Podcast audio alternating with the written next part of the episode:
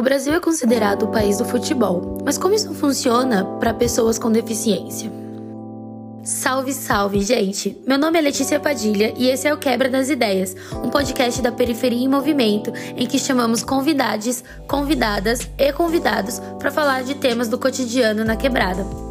Esse é o quarto EP da série Linguagens Opressoras Pessoas com Deficiência.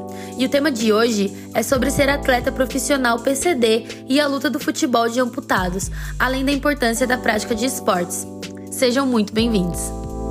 Não tem jeito, o futebol é pauta por onde passamos. Em épocas de grandes competições ou não, o esporte faz parte da nossa lista de assuntos, seja com os amigos, na pausa para o cafezinho no trabalho ou na internet. Este ano, o Brasil alcançou um recorde nos Jogos Paralímpicos de Tóquio. Encerrou a competição no sétimo lugar, com um total de 72 medalhas. A edição entrou para a história.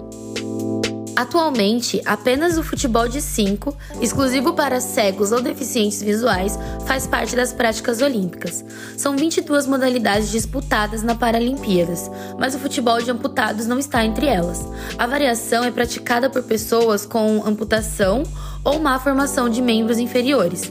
Para falar sobre essa modalidade que cresce em visibilidade, quem troca uma ideia com a gente hoje é o Rogerinho R9 atleta do Corinthians Mogi e da seleção brasileira.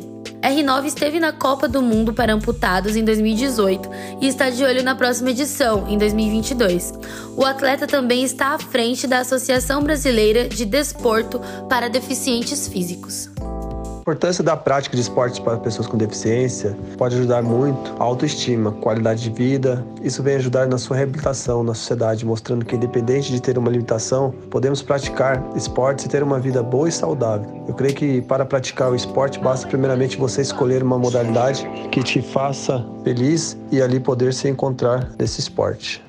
A prática esportiva é um direito. Se tornar atleta profissional sendo uma pessoa com deficiência implica em alguns esforços por fora. O apoio de políticas públicas nem sempre vem, mas para praticar e exercer esse direito é necessário se fortalecer.